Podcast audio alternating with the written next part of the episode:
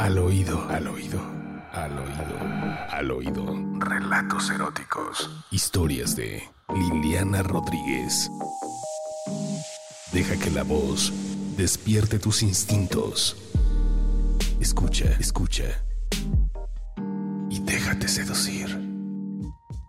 Melena nocturna. El mensaje de texto era claro a través de mi celular de camino a casa.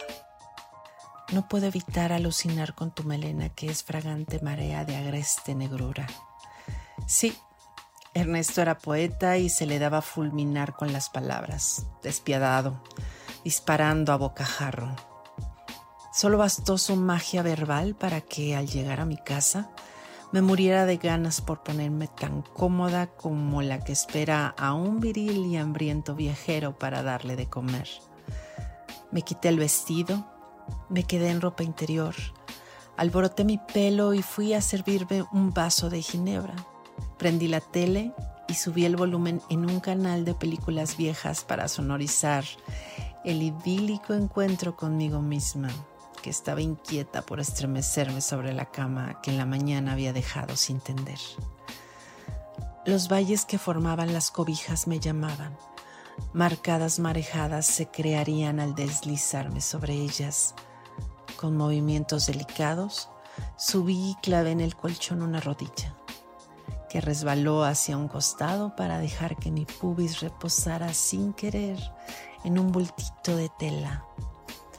Volví a sacudir mi cabellera, dejé que cubriera mi cara y así recibí el aroma en el que, por primera vez, mi poeta se hundió cuando me tomó por detrás en un abrazo al llegar a la cita que teníamos en el cine hace un tiempo atrás. Vanidosa, ahora sí creí en su veneración por mi accesorio favorito. Ya desnuda por completo, me aferré a las mantas revolcadas por mis piernas, que impulsaban el resto del cuerpo para comenzar el placer previo al orgasmo. Me abracé a la almohada mientras invocaba su nombre y mi bajo vientre no dejaba de chocar, de restregarse, pensando que en algún momento se oiría el cerrojo que abriría la llave, que yo deliberadamente dejé en la bolsa de su chamarra de cuero en su visita anterior. Contuve el clímax, un poco más, pensé, al tiempo que su poesía se repetía en mi cabeza y hacía que mi vagina punzara cada vez más con más fuerza. ¿Qué dimensión habrá tenido mi trance?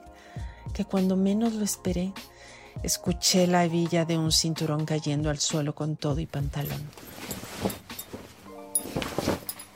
Me volteé boca arriba, jadeante me incorporé sobre mis codos con las piernas bien abiertas y ya venía hacia mí, ansioso, sediento.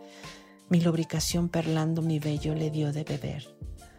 A Ernesto le gustaba que, tendido en la cama, comenzara yo a repasar su cuerpo con mi cabello recién lavadito. El contacto del agua le enchinaba la piel y su pene se erguía, iniciando el ritual como limpia esotérica, casi tántrica, decía frente a tanta belleza de su torso caliente y bíceps bien firmes, yo no podía más que deslizarme hacia su falo y empezaba a lamerlo, mientras mi pelo goteaba en las sábanas, al igual que mi sexo. Una fluorescente vena azul que relampagueaba en su brazo izquierdo me invitaba a comerlo también. En la contienda, los sudores se mezclaban con el agua perfumada y refrescaban los sentidos, que se evaporaban de tanto calor, mientras que mi pelo se agitaba como nuestra respiración. Esa respiración que se volvía una sola como los gemidos. Me fascinaba que me pusiera en cuatro y se aferrara a mi crin con una mano y a mi cadera con la otra al penetrarme, controlando así la acción. Después, recostados frente a frente, al tiempo que pasaba él sus dedos por mi pelo descubriendo mi cara. Platicaba aventuras y se acercaba a mi boca sin dejar de mezclar mi melena. Una madrugada me preguntó, ¿te atreverías a regalarme un trocito de tu noche? La última mañana en la que estuvimos juntos me levanté sigilosa. Me alisté para salir y al terminar, me dirigí a la sala y abrí un cajón con cuidado de no despertarlo. Tomé unas tijeras y en el baño, frente al espejo, metí la mano en mi cabello y corté gustosa, aunque un poco nostálgica, un sustancioso mechón. Lo guardé en un pequeño saco de terciopelo azul oscuro e incluí un recadito. Te convido de mi noche. Ojalá que regreses cuando crezca mi marea. Al oído, al oído, al oído, al oído.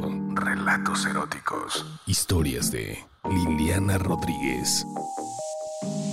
Deja que la voz despierte tus instintos.